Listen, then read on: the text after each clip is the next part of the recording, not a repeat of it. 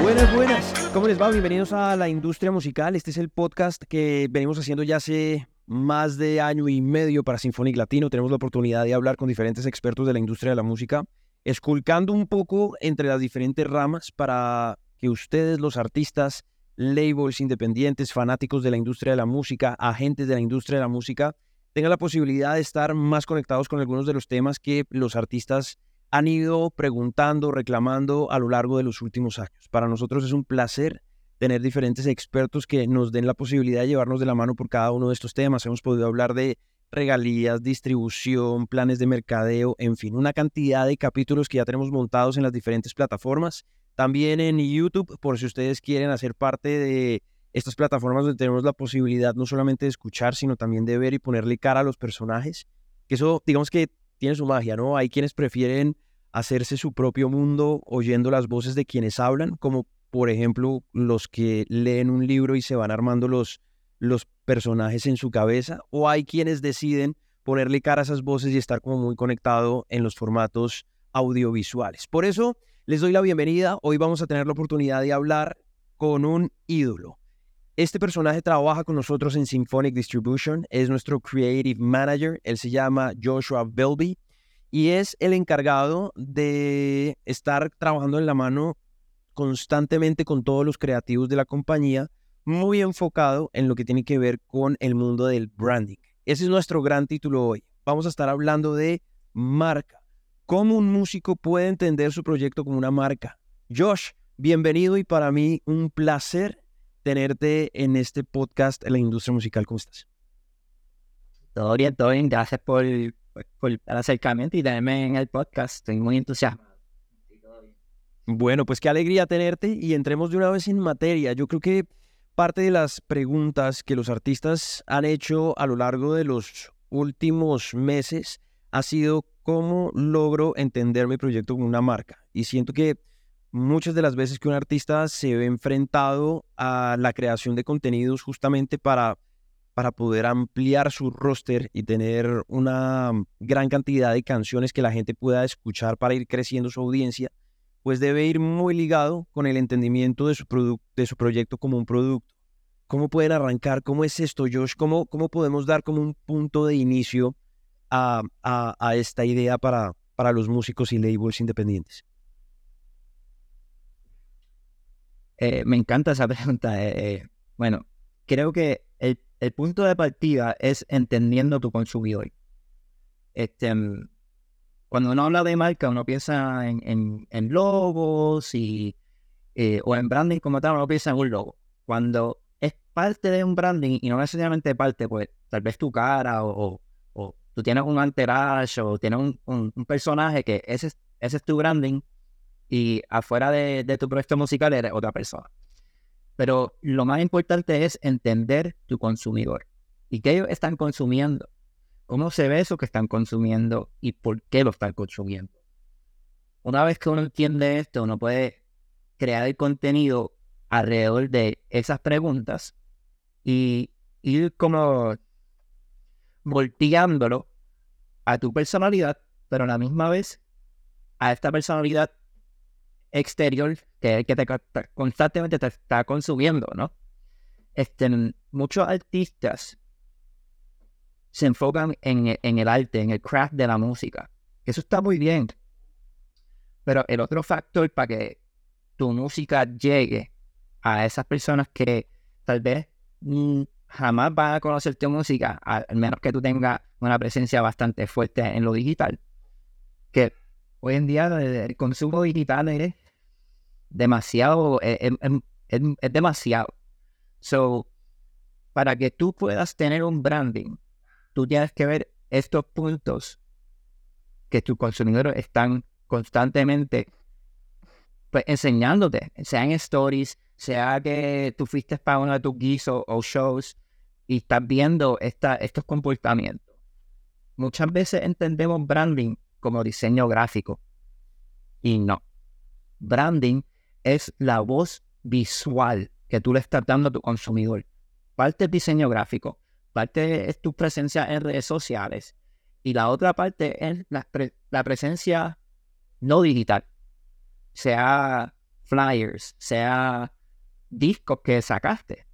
Eso es parte de tu branding, es tener esa voz a tu proyecto y, empiezas conociendo todo esto. Eh, ¿Cómo te explico?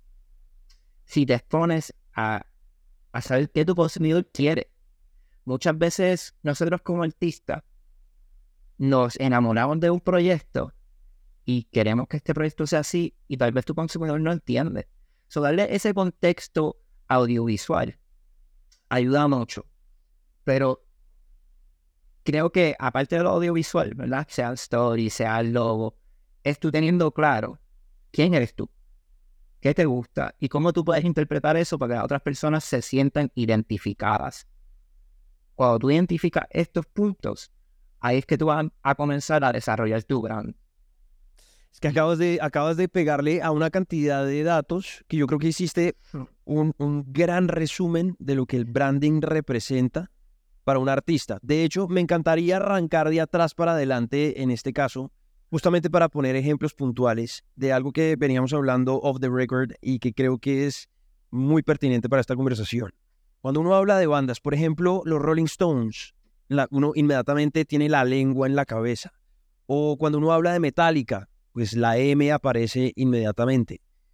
Ese tipo, ese tipo de branding, cuando la gente, por ejemplo, hablemos de audiencias, cuando la gente se pone camisetas, Nirvana, por ejemplo, la carita con, con, con la sonrisa y las cruces, como que la gente se pone las camisetas y uno le dice a la gente, hey, ¿Qué tal Nirvana? Es una banda tremenda, hace parte del merchandising de la banda. Muchas veces la gente no sabe ni siquiera o qué es una banda o qué o cuáles son las canciones que hacen parte de la banda, sino que están muy conectados, es más como con como con el merch, como con el coolness que significa tener puesta una camiseta de Nirvana, Metallica, los Rolling Stones, de lo que sea, de Who, Pink Floyd. Hay gente que se pone Dark, Side of the Moon y nunca, por, por el prisma ese triangular que tiene, nunca han escuchado el Dark Side of the Moon, por ejemplo, que es uno de los discos más difíciles que tiene Pink Floyd. Pero quiero preguntarte, ¿eso por qué pasa? Es decir, arranquemos de atrás para adelante explicando un poco audiencias, explicando un poco ese, ese consumismo alrededor de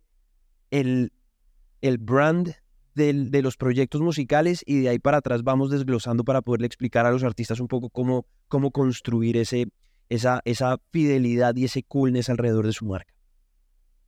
So, vamos a, a, poner en perspectiva que todos estos grupos, ¿verdad? Son grupos que llevan más de 30, 40 años.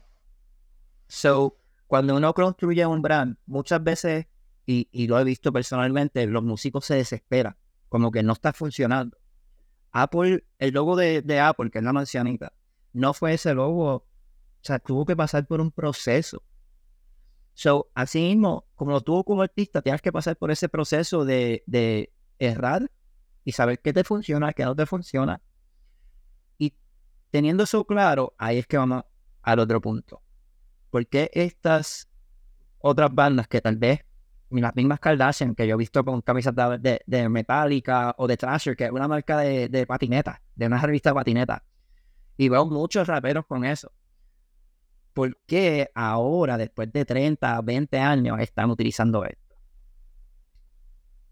Es porque tienen a un pivote que abrió esa puerta para conocer su marca. Sea un skater, sea otro músico, ah, mira, está, esto, está cool. Tal vez no es el mismo vibe de nosotros, pero nos identificamos porque tienen este mismo principio, estos mismos valores. Eh, el brand, como dije, es es tu voz sin tener voz.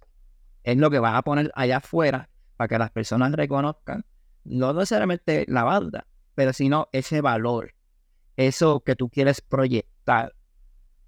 Cuando esto sucede, y voy a utilizar otra vez el ejemplo de Apple, Apple no tuvo ese logo que estamos utilizando, que tenemos nuestro, en nuestros teléfonos pasaron por un suceso de logo, mismo Citibank, y, puedo seguir mencionando otros grupos, mismo Coca-Cola, que podemos buscar la trayectoria.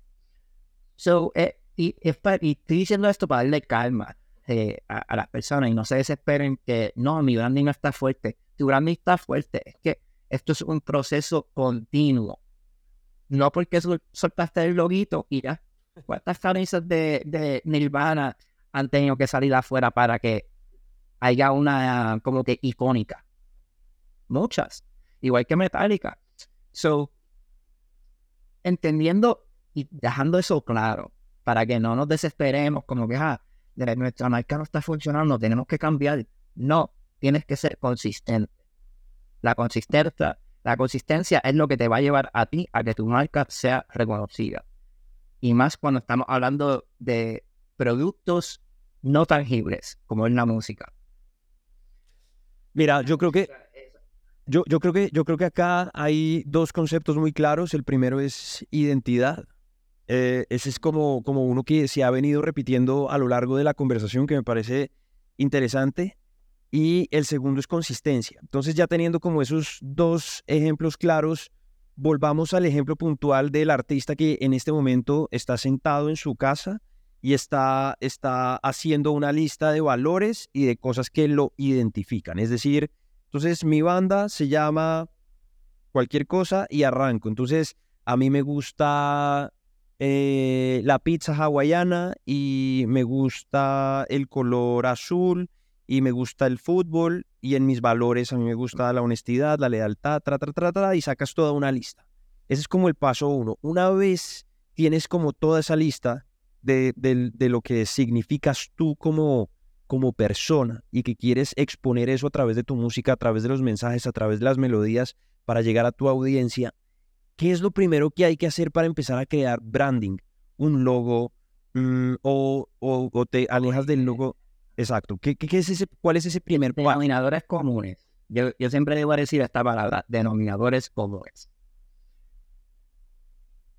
Hay una cosa que te gusta a ti como persona o como artista, pero no necesariamente eso es lo que le gusta a tu consumidor. ¿Cómo empezamos a desarrollar estas cosas es poniendo, y yo siempre hago este ejercicio, este, y cuando era músico full time, y, y lo sé porque yo era, en toda mi banda, yo era el que hacía los logos, las carátulas y todas esas cosas. Y antes de ser diseñador y, y, ser creativo, yo fui músico, o sea, soy músico. So entiendo bastante ese aspecto de que no, esto va a funcionar porque a mí me gusta. Muchas veces no porque te guste va a funcionar. Porque las personas no se están identificando con eso. Ahora, me mencionaste varios puntos, el azul, la pizza, pero los valores que yo menciono son los valores de tu proyecto, lo que tú quieras proyectar en X proyecto, X canción, porque hay artistas que hacen diferente branding con sus campañas, que de eso hablamos después, este, que es un punto que quiero tocar. Eh, pero como dije, es identificando estos valores que tú tienes con tus consumidores. ¿Qué denominadores comunes ustedes tienen? O que tú puedas decir, tal vez no son iguales, pero se parecen. Pues déjame hacerlo de esta manera porque sé que ese es el book donde voy a enganchar con esta, esta audiencia o esta comunidad.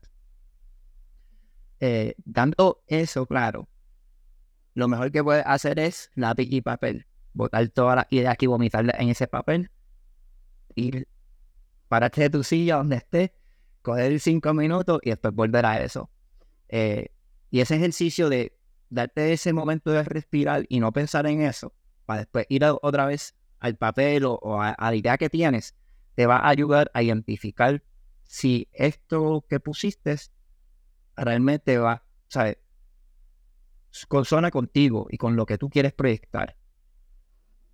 Josh, dentro de todo esto que me estás hablando, que creo que es bien interesante, ya tenemos un, ya, ya arrancamos, es decir, ya, ya, ya, ya hay algo sobre lo que estamos trabajando. Tú, en tu experiencia como músico y obviamente como creative manager, ¿tienes algún caso de éxito que desde este punto haya sido especial, que te haya llamado la atención, que te haya enamorado porque lo viste y dijiste, wow, esto refleja perfectamente el branding de este proyecto? ¿Hay, ¿Hay alguno por ahí que tengas como en la cabeza?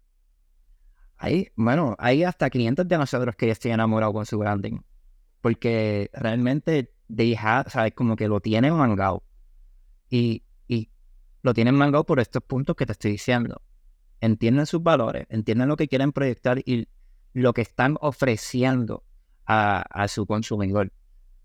El consumidor no te va a reaccionar si, si tú no le estás dando nada a cambio. es como hambre. Tienen hambre de ti. tú tienes que seguir dándole esa comidita.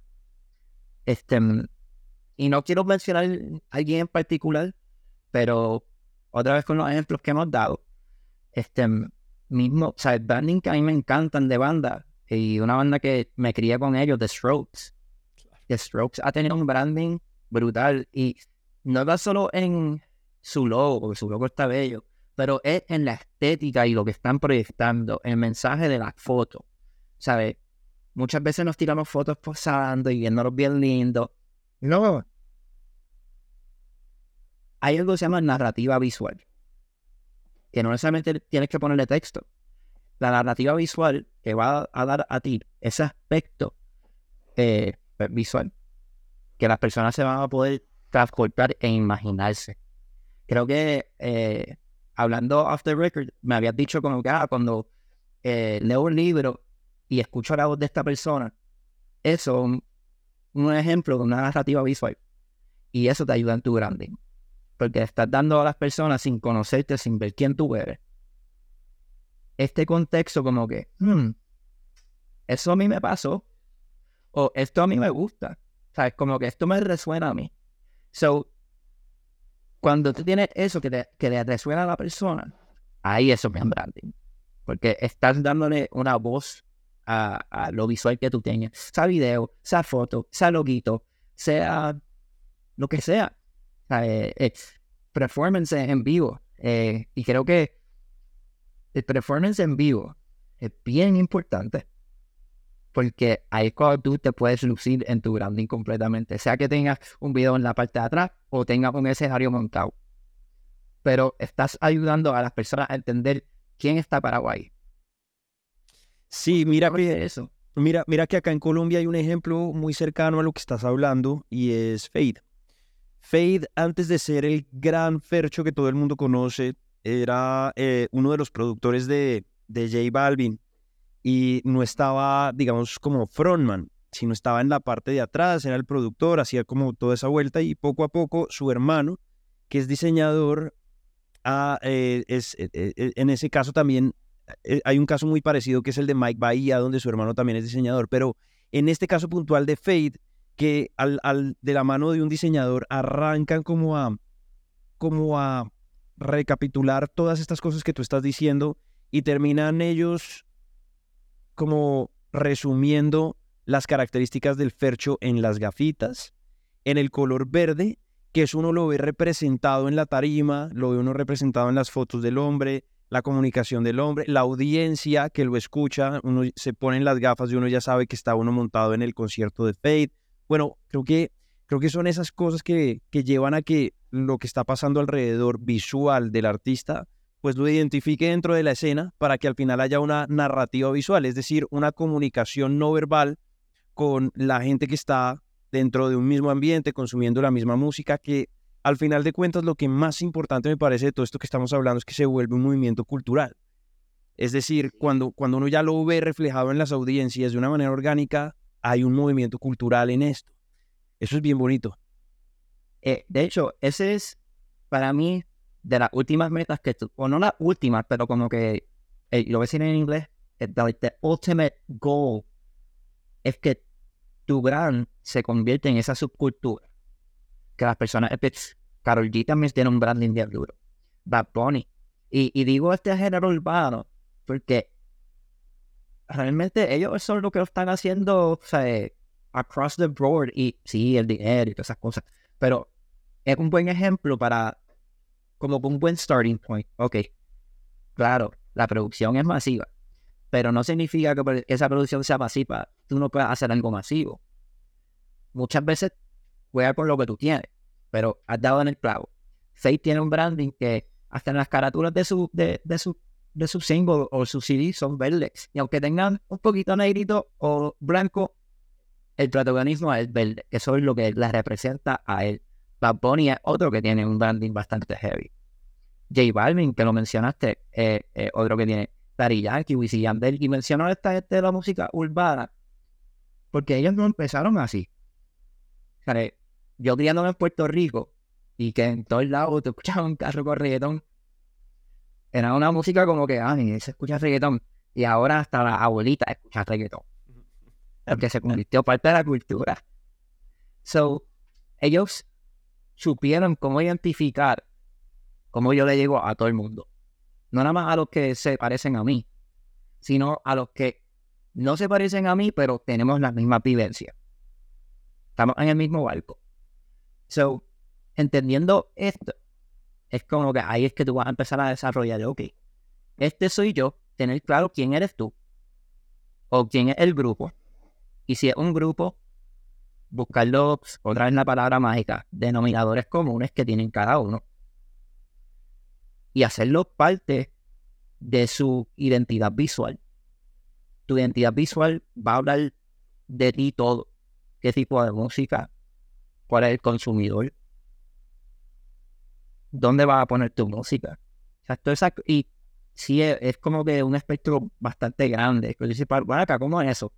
Pero ahora que yo mencioné esto y las personas que lo están escuchando, tal vez van ahora a abrir el ojo y como que, ah, mira, esto es lo que están diciendo ellos. Porque hasta guiando el carro, cuando tú veas un billboard, tal vez tú lo ves de rarito ojo y tú dices, ah, eso es feliz. O mismo Osuna con el osito. El osito es bien peculiar de una manera. Y tú dices, ah, contra, eso es Osuna. Ya, y ni lo vi bien, pero es Osuna.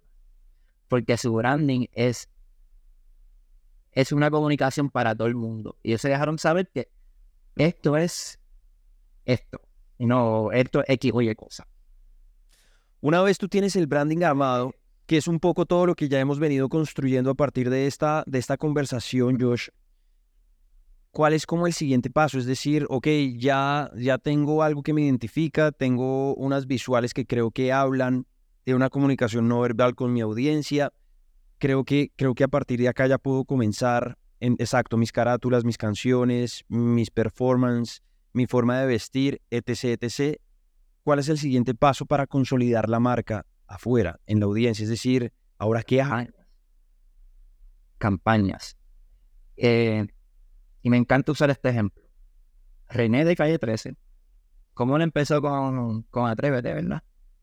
Pero él, no, él nunca quitó esa esencia de cada canción tiene una campaña distinta, pero su gran todavía sigue ahí.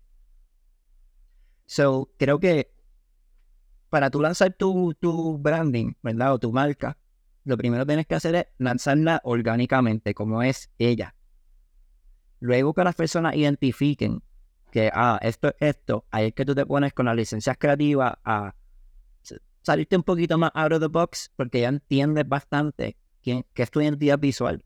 So, una vez que entiendes esa identidad visual y empiezas a salirte out of the box, empiezas a hacer campañas de un mes, dos semanas, dependiendo del single que tenga afuera. Y alrededor de eso, eso es lo, eso es como una carnada para tú hacer el hook a tu consumidor. Las campañas. Una vez que tú tengas tu branding, es una campaña publicitaria alrededor de lo que tú estés haciendo en el momento. O sea que vas a soltar un single, sea que vas a soltar un collab, sea que vas a soltar un disco, o tenga un evento.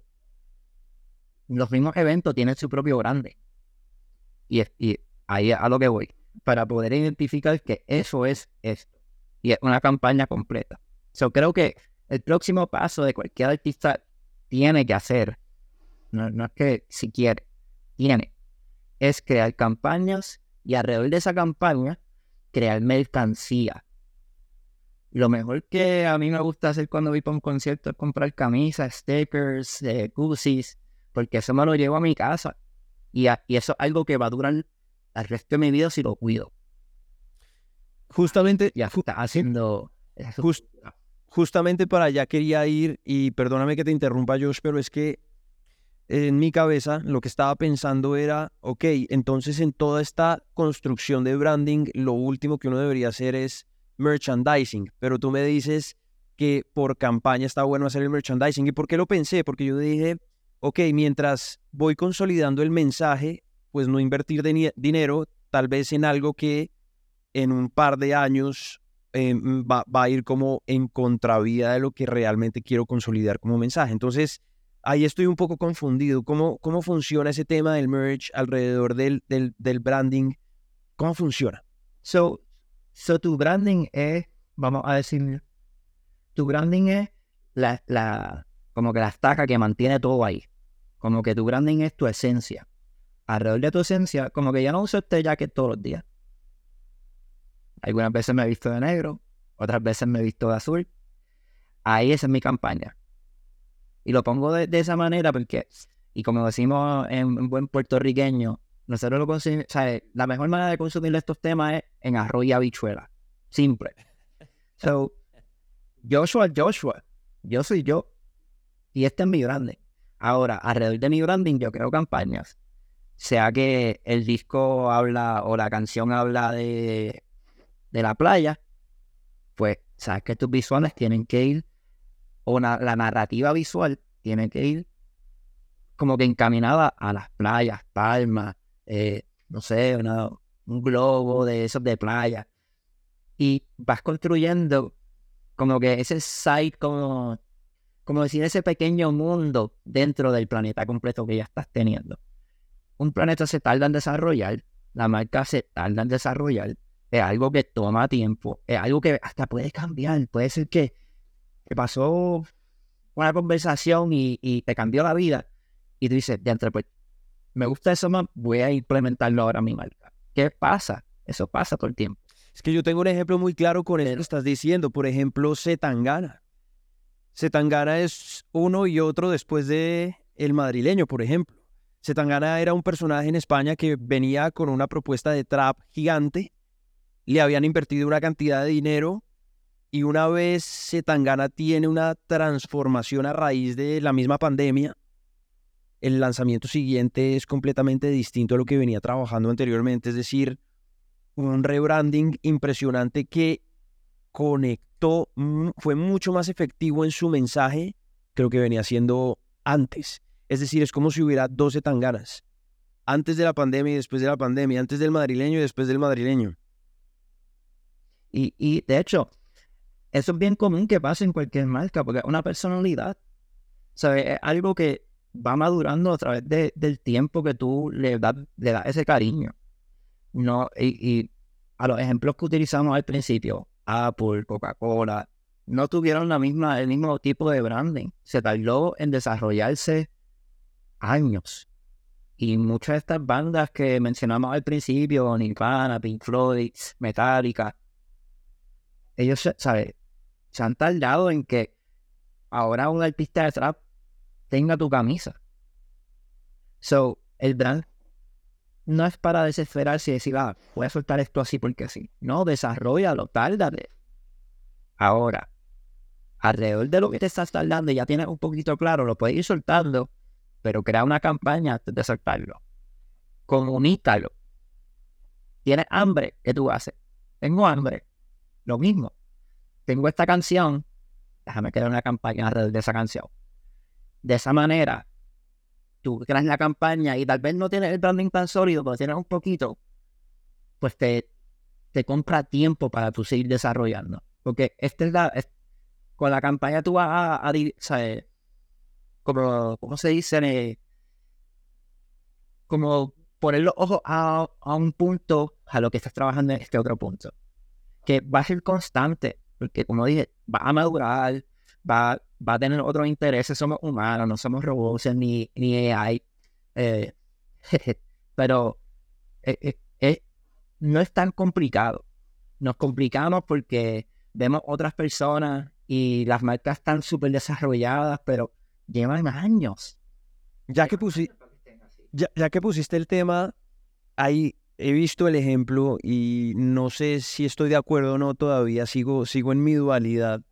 He visto a los artistas preguntándole mucho a ChatGPT, diciéndole, hey, ¿cómo hago de esta campaña algo efectivo? ¿Qué, ¿Qué tan efectiva es la inteligencia artificial en el momento de desarrollar campañas de branding? Súper importante, súper importante, es algo que no, no puedes obviar. ¿Y por qué? Si te está... Ok, no me voy a poner esta semillita en, en el mundo de todo el mundo. El AI no tiene emociones. Nosotros sí. So, algo que el AI no hace es poner las cosas con esa emoción, esa pasión. Él te va a crear el template completo y tú vas a decir, ah, y no sabes, ay, estoy satisfecho con eso. Mm, un poquito más, dale esa emoción tuya, dale ese toque. El AI es una computadora, eso es todo. So, no debemos de asustarnos, no debemos de, ay, no lo voy a utilizar, utilízalo. Y más si te compra tiempo para tú poder producir más, o poder terminar, o poder enfocarte en otras cosas dentro de tu producto. No todo es la música. Una vez que ya tengan la música, ¿qué va? Entonces, ¿qué? Muchos artistas se quedan encajados ahí. Aquí es cuando creas campaña, creas contenido para que tu consumidor o, tu oyente esté engaged. Tienes que darle algo a ellos para que ellos constantemente te quieran seguir consumiendo. Y más en un mundo que estamos, ¿sabes? El, lo, visual es constante. No nada más en los celulares ni en la computadora, sino en, la carretera. Ya todo no es una pantalla, ¿sabes? No es un cartel. Ahora son pantallas que te ponen tres posters, cuatro, cinco, doce posters en una misma pantalla. So, constantemente estás consumiendo. Mira que ahí te, te oí hablar y hay algo que hay un libro al que yo recurro constantemente que se llama Compradicción, de un autor que se llama Martin Lindstrom. Y él lo que dice es que dentro de la construcción de marca, uno debe entender muy bien la audiencia por la neurociencia. Es decir, que cuando tú te ves enfrentado a dos productos de la misma categoría, en este caso hablemos de música, dos artistas en el campo de la música, tu cerebro genera ciertas reacciones químicas a ciertos, a ciertos componentes de la narrativa visual, es decir, colores, imágenes, eh, sí, estilos de fotografía. Ellos ponían, ellos ponían, ellos ponían diferentes ejemplos. Entonces, no sé, si eres una persona que fuma, entonces una marca de cigarrillos versus la otra. Entonces, si la marca de cigarrillos tenía ciertas características, era mucho más fuerte, imponente, masculino, otra era más sensual, sexy, eh, sutil, y que en el momento que tú tenías eso puesto en un supermercado, inmediatamente tu cerebro funciona de cierta manera que vas a elegir una sobre la otra, no tanto por gusto, sino por, químicamente hablando, tu cerebro está respondiendo a un estímulo de tu cerebro reptiliano, que es el instintivo. ¿Qué tanto hay de neuromarketing dentro de la construcción del branding para un artista? todo. Especialmente cuando nosotros estamos consumiendo algo auditivo, que te va a crear esa sensación, eh, eh, ese, y tengo la palabra ahora mismo y se me fue, este, ese estímulo, el estímulo, el estímulo. Dependiendo del estímulo que te está creando visualmente X o Y cosa, es como tú vas a reaccionar y cómo lo vas a consumir, como estás diciendo. Es bien importante, ¿sabes? Eh, es, un poquito, como te digo, irnos a, como un hoyo negro, porque es un tema bastante amplio. No todo el mundo, dependiendo de las vivencias de las personas, cómo van a reaccionar, aunque te consuman la misma música. Y otra vez la palabra mágica, como el denominador común. Buscar la simplicidad que todo el mundo tiene en común. Eh, un ejemplo de esto es Megadeth y Metallica. Similar, but different. Las personas que te consumen Megadeth también te consumen Metallica, pero tienen como que su, su preferido, o es Megadeth o es Metallica. Y es porque se, se asocian más con estas personas. El denominador común se llama Dave Mustaine. Eh, tiene cual.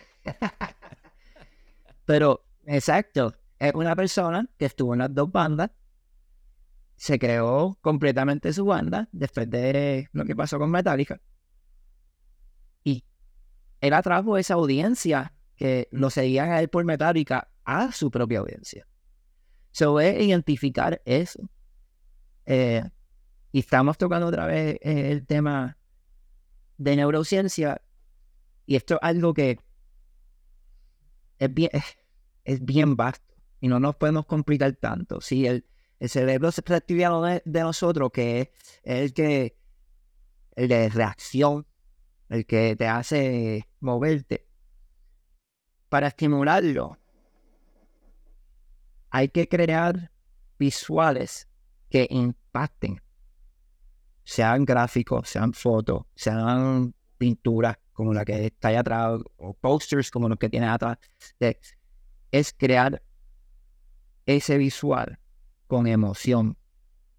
Y ahí te puede crear algo chévere, porque lo he visto. Mi journey es, está brutal, pero no me da la emoción que yo estoy buscando.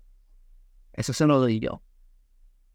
So, entender, especialmente entenderte a ti emocionalmente, en, qué momento tú estás de, de, tu vida y que no eres el único y que hay otras personas que se sienten así y que tú eres la voz para poder, ¿sabes?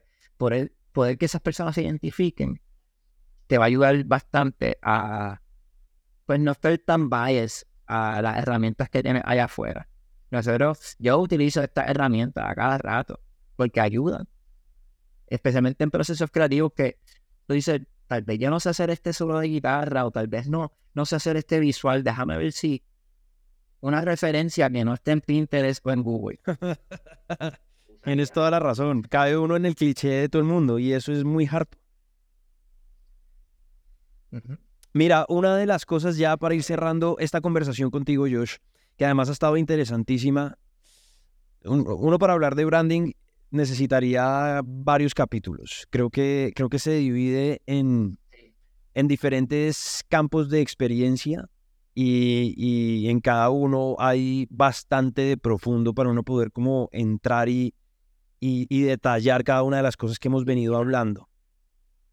Pero para ir cerrando esta conversación, para ir cerrando esta conversación, em, hay, hay dos preguntas puntuales que quiero hacerte. La primera es, creo que dentro de la construcción de branding, una de las más fuertes del mundo, saliéndonos de los ejemplos típicos del rock y yéndonos a, mm, a otro, a otro lugar, a otro género que de hecho se mantiene muy vigente incluso después de la muerte del proyecto, es Daft Punk.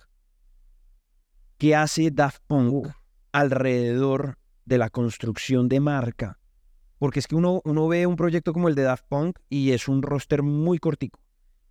Es decir, tienen el lanzamiento de cuatro LPs, tienen una construcción de branding enorme y a eso súmale el, misterio o la, o la experiencia que hay de la audiencia detrás de los dos manes de los cascos. ¿por qué Daft Punk es tan poderoso, tan fuerte, tan efectivo en, en, relación al, branding, a la marca? La consistencia de ellos. No, importa si los cascos están de lado, están de frente, si están medio borrosos, son los cascos. ¿Sabes? Es, es la consistencia de utilizar los elementos que ya identificaste y explotarlos de diferentes maneras. Creo que eso te va a dar a ti o a cualquier persona ese, ese push para tú mantenerte relevante. Y así yo, yo siento que eso es lo que ha hecho Daft Punk. La consistencia a través de los años, siendo que no, hoy en día sale una carátula en Instagram de ellos que, pues, aunque sea fake, que van a soltar algo y la gente ya se emociona y empiezan a escuchar su música y empiezan a, por la consistencia. Se han mantenido firmes en utilizar su casco, ser, ser así como misterioso. Y claro está, la música ha evolucionado, pero sigue dentro de un mismo espectro. So, mantenerte en, en lo que ya sabes, en lo que conoces y evolucionarlo y ser consistente con eso te va a ayudar bastante. Tremendo. Eso por ese lado y por el otro, para ir cerrando, ah, ¿qué es lo que definitivamente un artista no debería hacer en términos de construcción de marca? Es decir, ¿qué, ¿cuáles son los errores más comunes en los que caen los artistas en el momento de desarrollar un branding? Poner sus campañas como si fuese tu branding. Tu campaña es tu campaña, es lo que estás promocionando en el momento. Eso no va a ser relevante de aquí a dos años, pero tu marca sí. Teniendo eso claro, por eso dije, es bien importante que aunque no tenga la marca súper desarrollada, la estás desarrollando y estás creando campañas alrededor, pues mira, dale, dale, ese enfoque a tu consumidor de la campaña, a lo que tú vas creando eh, tu branding. Para que así se mantenga consistente across the, the, board en los años que dure. Y si no, y sea que terminaste el proyecto, la consistencia que queda en ese en esa huella digital es lo que te va a dar ese branding. La gente te va a identificar con eso, con tu consistencia y es consistente a lo que ya sabes, a, esos valores, a estos visuales y claro, los puedes cambiar. La palabra mágica es consistencia y denominadores comunes. Pues yo creo que ahí está, está claro, el mensaje ha sido bien intenso, repetitivo y la idea de esto era justamente que ustedes tuvieran la oportunidad de ver diferentes ejemplos de los ojos de una persona que constantemente está trabajando proyectos musicales, no solo como músico, sino como creative manager en una compañía de distribución como la nuestra, Symphonic, donde tenemos la opción de ver lo que no se debe hacer, lo que sí se debe hacer, lo que se podría mejorar constantemente. Recibimos una cantidad de proyectos en los que, en los que nos encanta estar ahí, siempre dando una manito y ayudando a los artistas a que puedan no solamente enfocarse en la creación del contenido, que es su canción, su letra, su contenido para redes sociales, sino además antes de empezar como a disparar sin objetivo, puedan concentrar todo eso en la construcción de una marca que los lleve a conectar con una audiencia, no al corto ni al mediano, sino al largo plazo,